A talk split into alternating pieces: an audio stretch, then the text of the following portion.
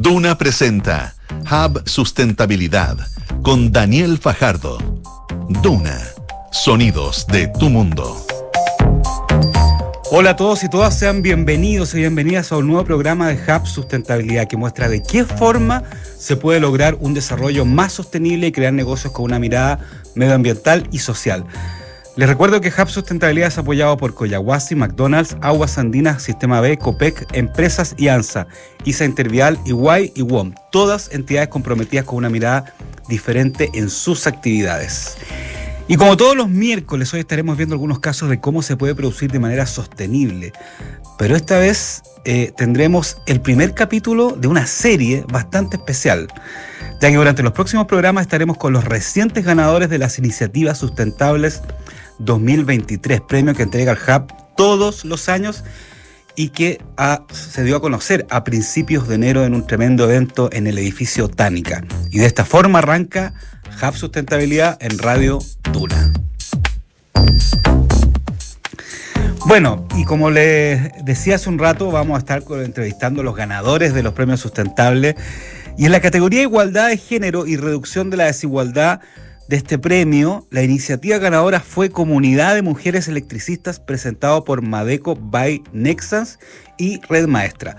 Esta es la primera comunidad de mujeres electricistas de Chile nacida en 2022. Tiene como objetivo mejorar la calidad de vida e impulsar la autonomía económica de las mujeres mediante programas gratuitos para su desarrollo e inserción laboral en la construcción. Pero no voy a hablar más de eso porque para hablarnos más de esto está está aquí en el estudio de Duna Camilo Elton, gerente general de Madeco by Nexan. Camilo, ¿cómo estás? Hola Daniel, muy bien, muchas gracias por la invitación y muy contentos de recibir este premio. Qué bueno, gracias a ti por, eh, eh, asistir aquí al Hub de Sustentabilidad, además por participar de la iniciativa y ser los primeros entrevistados de los ganadores. Así que, pero a ver, cuéntame primero, eh, bien para que la gente entienda qué hace Madeco by Nexan, a qué se dedica. Bueno, Madeco es una empresa que este año cumplimos 80 años en, Chile. Eh, nos dedicamos a la fabricación de cables, conductores eléctricos de cobre. Eh, somos una de las pocas empresas que le agrega valor al cobre acá en, Chile. Y nuestro propósito es electrificar el futuro. Eh, y lo queremos hacer de una forma descarbonizada, segura y accesible para todos. Eh, y lo queremos hacer de una forma sustentable. ¿ah? Y es por eso que hemos iniciado diferentes eh, proyectos hace un par de años eh, para hacer una empresa sustentable y electrificar el futuro de Chile de una forma sustentable. Oye, súper bien, además que es el temazo de hoy en día, especialmente con, con todo lo que es la descarbonización, la transición energética, ¿no es cierto? Pero a ver, hablemos de esta iniciativa, la primera comunidad de mujeres electricistas de Chile. ¿En qué consiste? ¿Cómo ustedes eh, eh, eh, anuaron esta, esta iniciativa? ¿Cómo, ¿Cómo la desarrollaron? Cuéntanos un poco la historia de esto. Sí, mira, esto partió hace cinco años. Nosotros creamos un programa dentro de la empresa que se llama el Círculo de Mujeres Inspiradoras, donde todos los meses va una mujer em, de relevancia nacional a, dar una charla a nuestra empresa. Y uno de, los, de estos meses fue María Pachurra, que es la directora de Red Maestra, la cual me propuso crear la primera red de mujeres electricistas. Eh, y conversando con ella, eh, yo le dije que lo mejor era crear un ecosistema eh, de manera de un ecosistema de, empresas eléctricas, de manera de armar este proyecto con más apoyo. Y es por eso que invitamos a Schneider Electric y a Sonepar ¿ah? a, a, formar parte de esta alianza eh, que nació el año 2022, como tú dijiste, Daniel, eh, en donde capacitamos a 21 mujeres em, en Santiago. y las capacitamos en em, competencias en instalación, en instalaciones eléctricas. Eh, y este año volvimos a repetir el programa y lo escalamos un poquito más eh, y, este, eh, perdón, el año 2023 capacitamos a 60 mujeres, eh, no solo en Santiago, sino también en Valparaíso y en Concepción. Así que estamos muy contentos de esta iniciativa que, que tiene varias ventajas y una es que podemos darle mayor autonomía a las mujeres de poder tener ingresos. ¿ah? Como tú sabes, eh, los oficios relacionados a la construcción, que es parte de la Sí, claro, está muy masculinizado. Muy, masculinizado. Entonces, eh, esta iniciativa permite a muchas mujeres tener un sustento económico y tener un oficio. Y la, y la verdad es que eh, luego que egresan de, este, de, este, de estas capacitaciones, de este curso, eh, han tenido mucho trabajo, así que es muy bueno. Eso se te iba a preguntar después un poco los resultados, pero, pero primero, ¿cómo, ¿cómo llegan las mujeres a esta iniciativa? ¿Ustedes las buscan? Eh, ¿Cómo, cómo, puede, cómo, cómo se dio a conocer? Eh, y, y, también preguntarte si, si estas mujeres era necesario tener algún conocimiento, algo del tema de electricidad o, no, o nada, o podía ser cero. No, buena, buena, pregunta. Bueno, esto, esto lo hicimos con Red Maestra. Y Red sí. Maestra es una organización eh, que a través de alianzas con empresas eh, capacita en oficios de la construcción. Y Red Maestra lo que hace es convocatorias abiertas ah, para que yeah. mujeres se eh, inscriban en estos cursos. Uh -huh. Eh, y el año 2022 hicimos un curso básico que no necesitaba conocimiento eléctrico yeah. y un curso avanzado. Ah, eh, y este año, o sea, el año 2023, eh, hicimos eh, curso avanzado de instalación eléctrica y también de eh, instalaciones fotovoltaicas. Uh -huh. Por lo tanto, eh, pueden ingresar mujeres que no tengan conocimiento eléctrico o también cursos más, eh, más avanzados. ¿Cómo ha sido un poco la, la recepción de estas mujeres? No sé si han tienen, ¿me puedes contar alguna historia, algún caso o en general, si no te acuerdas de uno ahora, de, de, de, de, estas mujeres que empiezan a trabajar en esto, que empiezan a no solamente tener un ingreso, sino que además empiezan a desarrollarse eh, un oficio que a lo mejor antes no lo tenían pensado, ¿no es cierto? Empiezan ellas a crecer como persona también. ¿Cómo ha sido un poco la experiencia o el feedback que han tenido ustedes de estas mujeres que han estado en estos cursos? Sí. Eh, bueno, dentro de la capacitación que se le da, eh, no es solamente técnico. Súper importante, ya. Que es súper importante, sino también tienen capacitaciones para eh, el mundo laboral. ¿ya? un poco de habilidades blandas también. Mm. y tenemos varios testimonios, ¿ah? tenemos varios testimonios de, de mujeres que, que primero la verdad es que están muy agradecidas, ¿eh? están muy agradecidas porque muchas de ellas no tenían trabajo ¿eh? y esto les ha permitido eh, tener un sustento y, y, la verdad es que yo lo que he visto en los testimonios es que la recepción ha sido muy buena y que muchas de ellas ya tienen eh, más demanda de lo que pueden entregar. Ah, Así que es muy positivo. Eh, imagínate que escalamos de 20 a 60 claro. eh, y la convocatoria fue muy buena. Uh -huh. eh, y este año 2024 queremos seguir escalando. Eso te iba a preguntar, ¿qué se viene para el 2024 en esto? ¿Cuál es un poco la expectativa? Si nos podéis contar, a lo mejor otras regiones, no sé. Sí, sin lugar a duda queremos crecer en otras regiones. Eh, vamos a hacer una retrospectiva de la, cómo fue el año 2023 para, para ver las lecciones aprendidas, pero también lo que nosotros estamos viendo es que vamos a necesitar may mayor cantidad de personas capacitadas en la instalación eléctrica. Yeah. El mundo entero se está electrificando uh -huh. y hoy día, bueno, uno de los, de los, de los constraints que hay es va a ser el cobre, claro. pero otro va a ser el capital humano sí. disponible para poder eh, trabajar en la construcción en instalaciones eléctricas. Uh -huh. eh, y como queremos eh, promover que sean mujeres, esto va como anillo al dedo. Oye, ¿y cómo fue esa decisión de, además del, en el área de, de, paneles solares, paneles fotovoltaicos? Porque podría haber sido cualquier otra área, imagino que está dentro también de esta lógica más sustentable, ¿no? Sí, claro, o sea, eh, como, como tú has visto, en Chile ha sido un, pionero en la transición energética a energías renovables eh, y cada día se requiere más conocimiento en instalaciones eléctricas, pero eh, para paneles fotovoltaicos. Por lo tanto, vimos una necesidad ahí. Eh, ahora tenemos que evaluar si realmente era, era es necesario o no, ¿ah? claro. pero, pero vimos que había una necesidad y ahora vamos a, a entender si es que si es que sirve o, o, o, seguimos con la electricidad normal. Oye, eh, Camilo, ¿qué otras cosas eh, sustentables eh, eh rodean un poco a Maeco by Nexans, perdón, otros proyectos, iniciativas? ¿Qué otros temas también ustedes están metidos o les interesa también mm. Consolidarlos? Sí. Lo, lo, primero que te quería comentar es que nosotros hace dos años ya tenemos un modelo de gestión y de incentivos uh -huh. dentro de la compañía eh, que no es solamente económico, sino se llama E3, económico, environment de medio ambiente y engagement de compromiso. Por lo tanto, que es diferente a la eh, gestión normal que siempre en las empresas ha sido solamente económica.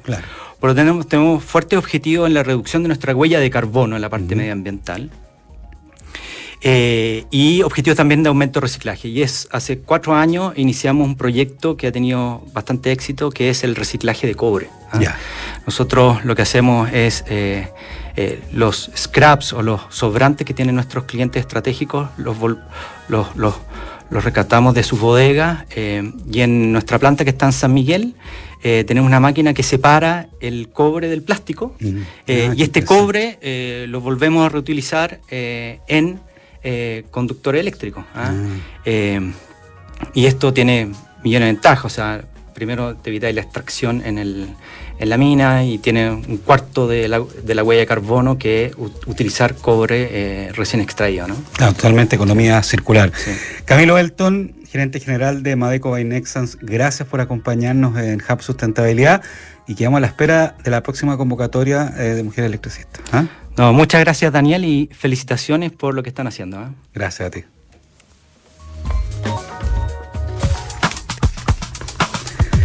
Yes We Can, ese es el nombre de esta sección donde Francesca Ravizza nos trae una novedad acerca de cómo nos enfocamos en lograr un mundo más sostenible. Podemos lograrlo y hoy nos contará acerca de una noticia que, pasará estos días.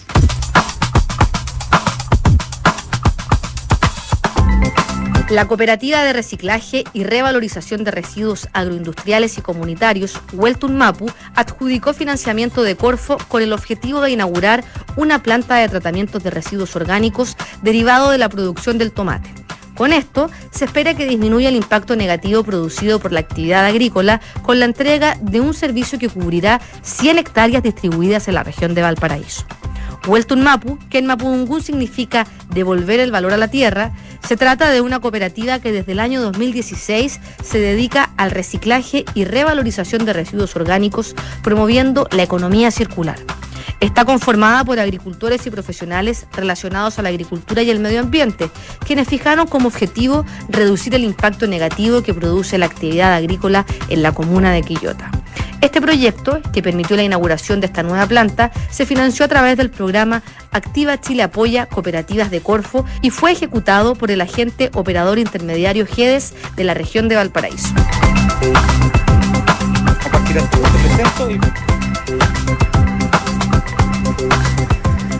Bueno, y ahora vamos con nuestro, nuestra segunda entrevistada. De, como les decíamos, en los próximos programas vamos a ver los, vamos a entrevistar las iniciativas que ganaron los, en los premios Iniciativas Sustentables desde 2003. Y esta vez les quiero contar sobre el programa 2000 personas, 2000 soluciones de salud de la clínica alemana, que fue la ganadora de la categoría Salud y Bienestar de los premios Sustentables. Esta solución contribuye con la reducción de las listas de espera del sistema de salud público mediante intervenciones quirúrgicas, procedimientos ambulatorios, exámenes y consultas con especialistas.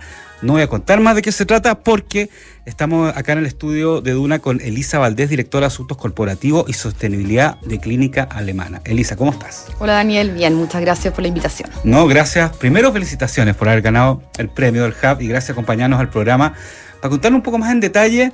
Eh, un poco eso, la, Cuéntanos de qué se trata primero esta iniciativa, programa 2.000 personas y 2.000 soluciones y cómo surge también. ¿eh?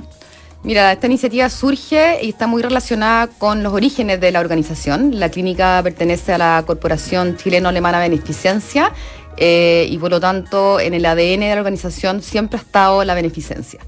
Eh, pero quisimos aportar un poco al problema que existe hoy día tan dramático de las listas de espera desde una manera más estructurada. Y es así como partimos en 2019 eh, con dos operativos donde beneficiamos a 44 pacientes. Eh, y nos costó harto echar a andar esta iniciativa y venía un poco impulsada por los, por los mismos médicos que tenían ganas de poder devolver al sistema de salud público todo lo que habían aprendido en sus carreras eh, y hemos ido avanzando de manera bien eh, impresionante hoy día ya tenemos más de 2.700 pacientes atendidos en el marco de este, de este programa, eh, con 16 operativos promedio realizados al año. Ya. Oye, eh, cuéntanos un poco más eso de, que esta iniciativa nació un poco de los mismos médicos, cómo surgió, eh, eh, cómo se motivaron, digamos, habían hecho otra cosa similar antes. Eh, creo que eso es, interesante, que nace de ahí, digamos. ¿ah? Sí, bueno, los médicos por formación tienen muy eh, adherido en su, en su desafío profesional el poder colaborar al sistema público en el que se formaron, poder devolver, eh, volver al sistema público eh, una vez que ya están en el sistema privado trabajando. Entonces siempre fueron a golpear puertas y a pedir eh, cómo podíamos avanzar en esta materia y como te decía al principio nos costó echar a andar la rueda, ¿no? nos aliamos con eso con Desafío Levantemos Chile que tiene toda la llegada territorial eh, y nos empezamos a armar estos operativos que hoy día tienen algunas características bien particulares. Eh, uno, nosotros eh, el trabajo es totalmente conjunto con los servicios de salud. Nosotros no trabajamos para los servicios de salud, sino que trabajamos con los servicios de salud. Son ellos los que nos levantan sus necesidades. Eh, por otro lado, acá son eh, operativos totalmente gratuitos, no hay licitación, no hay arsenfonasa de por medio, y los médicos incluso lo hacen en sus horarios libres, en, en los fines de semana, van a estos operativos. Y en otro, en otro ámbito muy relevante, no, nunca son soluciones eh, par- parches en el fondo. Siempre apostamos a que esa persona realmente salga de la lista de espera. Ya.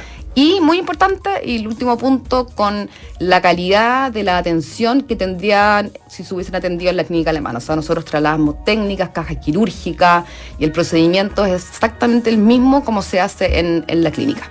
¿Cómo funcionan esos operativos? O sea, una persona que está en algún lugar dice, "Oye, yo quiero ser parte de esto, quiero, quiero, quiero, quiero ser el beneficiario, el beneficiario de esto. ¿Cómo, ¿Cómo se realiza eso en la práctica? ¿Por medio de las instituciones de, de salud pública? ¿Por medio directamente de ustedes? ¿Cómo, ¿Cómo se hace? ¿Me explico? Sí, como te decía, nosotros trabajamos muy en conjunto con los servicios de Sí. salud y esa ha sido la clave del éxito. Y además no trabajamos con todos los servicios, sino que adoptamos eh, ciertos servicios de alguna manera para un trabajo en el largo plazo. ¿Cómo se hace? Los servicios básicamente trabajan en el levantamiento de las listas de espera, donde Ah, tienen perfecto. mayor espera por especialidad. Eh, se hace el, el mix en el fondo de qué cantidad de especialistas tenemos nosotros que pueden ir a atender, pero ellos son los que levantan sus necesidades y las distintas especialidades en las que más necesitan ayuda. Se va en directa relación con las listas de espera de cada servicio. ¿Cómo ha sido el feedback de la gente? La gente porque la gente sabe, digamos, que, que es, es un servicio, digamos, especial, que viene de otra parte. ¿Cómo ha sido el feedback eh, hacia el terreno? Mira, yo te diría que nuestra institución se ha visto, yo creo que mucho más beneficiada que incluso los mismos pacientes. ¿Ah, sí? Sí. La mística que se ha logrado con los equipos, eh, le- el poder ver cómo operan otros sistemas, en el fondo, cómo está funcionando hoy día en los hospitales, ellos aprenden muchísimo, llegan muy motivados. eh, se genera una mística de equipo también muy potente y además muy relevante son, ellos no van y operan solos, sino que operan en conjunto con los médicos de allá. Entonces hay un, un traspase también de, de capacidades o de conocimiento muy valioso. Ha sido que yo te diría que desde todo punto de vista ha sido eh, muy bien recibido y bueno, para qué decir los pacientes. Eh, los pacientes que uno puede ver que les cambia la vida realmente con este tipo de atenciones.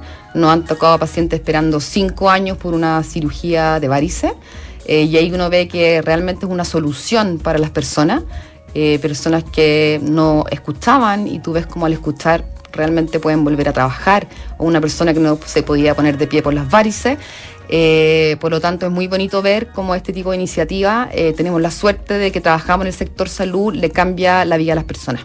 Bueno, usted ganó la categoría, perdón, salud y bienestar, pero perfectamente esto podría haber sido otra categoría que tuviera que ver a lo mejor con el valor compartido, incluso con las alianzas, como que tiene varios aspectos de la sustentabilidad. Quería preguntarte también, eh, Elisa, ¿qué otros ámbitos de la visión sostenible o de las formas de, sostenible de trabajar hoy día está la clínica, en, ot- en, otras, en otro ámbito de la sostenibilidad? ¿Mm? Sí, mira, la clínica eh, ha ido madurando bastante en su estrategia de sostenibilidad, eh, ya llevamos varios años, eh, reportamos de manera ininterrumpida hace nueve, somos la única institución que reporta, eh, y tenemos una estrategia definida en los cuatro pilares de diversidad e inclusión, transparencia, huella ambiental y comunidad. Eh, y yo te diría que los grandes desafíos hoy día están en huella ambiental. El sector Ah, sí. salud es uno de los Sí. sectores contaminantes a nivel de residuos y otros elementos. Eh, y por lo tanto estamos a- a- avanzando con mucha fuerza en comunidad y en, en huella ambiental. Este año, por ejemplo, eliminamos las botellas de plástico Ah, sí. de cara a los pacientes. Pero eso, perdón, pero eso en, en, lo, eh, en, las- en lo- en las piezas, en los lugares, o también en los lugares públicos, por ejemplo, los dispensadores de, de bebida. No, partimos como en hospitalización en cierto sector y la verdad es que una iniciativa que, que venían pidiendo los propios pacientes eh, y ha sido muy bien recibido y vamos a ir avanzando hacia otras áreas y la verdad que el impacto que genera ese tipo de iniciativa son muy valiosas. Entonces, por un lado estamos en iniciativas estructurales, ambiciosas, de largo plazo, pero también las pequeñas cosas con las que el paciente interactúa en el día a día eh, y que estamos siempre mirando cómo podemos avanzar.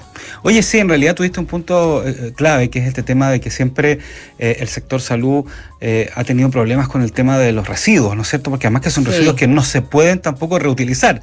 Pasó mucho con el, cuando, cuando pasó el COVID, ¿te acuerdas? Ese es un desafío. ¿De qué otra forma se trabaja o se puede trabajar eso, digamos?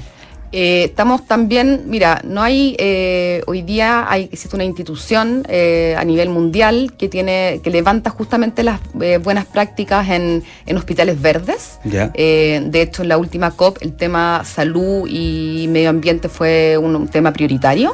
Entonces se abren desafíos desde el punto de vista sanitario de nuevas enfermedades y cómo los equipos médicos son capaces de abordar esas enfermedades que surgen del cambio climático, pero también iniciativas locales que de las mismas instituciones y junto con lo de las botellas estamos avanzando en un pabellón sostenible. A ver, ¿de qué se trata? Sí, hoy día no existe como una acreditación de un pabellón verde, eh, pero sí hay distintas iniciativas puntuales que tienen que ver con cómo se reciclan los residuos, cómo se cambian ciertos gases eh, que tienen efectos muy potentes en el medio ambiente, eh, la utilización de las batas y una serie de elementos. Entonces estamos haciendo todo un proceso de mejora continua de cómo podemos ir avanzando en esas materias de manera, en el fondo, a corto y largo plazo. Oye, Lisa. Eh, y eso, perdón, ah, también ha sido impulsado por los médicos. También. Ah, ya, o sea, los médicos son parte importante de todos estos, proyectos. Oye, ya, ¿qué se viene para, el 2024 con el programa 2.000 personas, 2.000 soluciones? ¿Cómo algún upgrade eh, o, cómo, cómo se prospecta, digamos? Ah? Bueno, ya partimos. Ya partimos el fin de semana pasado en Cauquenes, en el primer operativo de oftalmología, y este fin de semana hay otro otorrino, así que ya partimos con, con toda la energía. Eh, nosotros entre 2022 y 2023 nos pusimos la meta de las 3.000 soluciones eh, y cerramos, el, perdón, las 2.000 soluciones y cerramos el año en 2.700 y ahora estamos en base a las necesidades que nos levanten los servicios de salud, eh, proyectando cuál va a ser la nueva meta, pero esperamos al menos 16 operativos. Eh, y como te decía, eh, también firmamos una alianza con Sky, eh, que nos va a permitir ver cómo podemos llegar a zonas extremas. Ah, qué interesante eso. Eso, es un temazo. todavía, sí. Sí, zonas extremas que tienen mucho menor acceso a una salud de calidad. por lo tanto, esta alianza con Sky va a ser muy potente para ello. Perfecto. Elisa Valdés, directora de Asuntos Corporativos y Sostenibilidad de Clínica Alemana. Se nos pasaron los 10 minutos volando, ¿viste? Sí. Oye, muy entre de la sí, oye, gracias por contarnos un poco sobre esta iniciativa que ganó los premios Sustentabilidad y además por otras que están haciendo y ojalá que les siga yendo súper, súper bien. ¿ah? Muchas, gracias, por acompañarnos. a ustedes por darle espacio a estos temas como medio de comunicación. Gracias. Bueno, y ahora en nuestra sección Diccionario Sustentable, ¿qué es la revaloración? Bueno, este tema es un tema clave en la ley REP o ley de reciclaje. La revalorización de residuos es un, paso que podemos dar rumbo a la economía circular. Es un proceso en el que los desechos son reintroducidos en el ciclo de producción en lugar de ser eliminados al final de su vida útil. Es decir, es la transformación de recursos que por sus propiedades químicas en sus productos pueden ser utilizados nuevamente. ¿Por qué es importante? Porque, por ejemplo, la ley de REP o la ley de reciclaje tiene ciertas metas de revalorización de productos, o sea, los productores o importadores de ciertos productos tienen que cumplir con un porcentaje de revalorización o reincorporación al sistema de esos productos que antes de que se desechen, porque no se desechan. Y eso significa la revaloración. Y de esta forma finalizamos otro capítulo de Hub Sustentabilidad para mostrar cómo el mundo de los negocios tiene una nueva mirada con respecto al desarrollo. Recuerden que nos pueden, encontrar y escuchar todos los miércoles a las 21 horas y luego ese programa se repite los domingos a las 10 de la mañana. Y el próximo programa, dos iniciativas nuevamente de las ganadoras de los Premios Iniciativa Sustentable 2023. Hasta el próximo.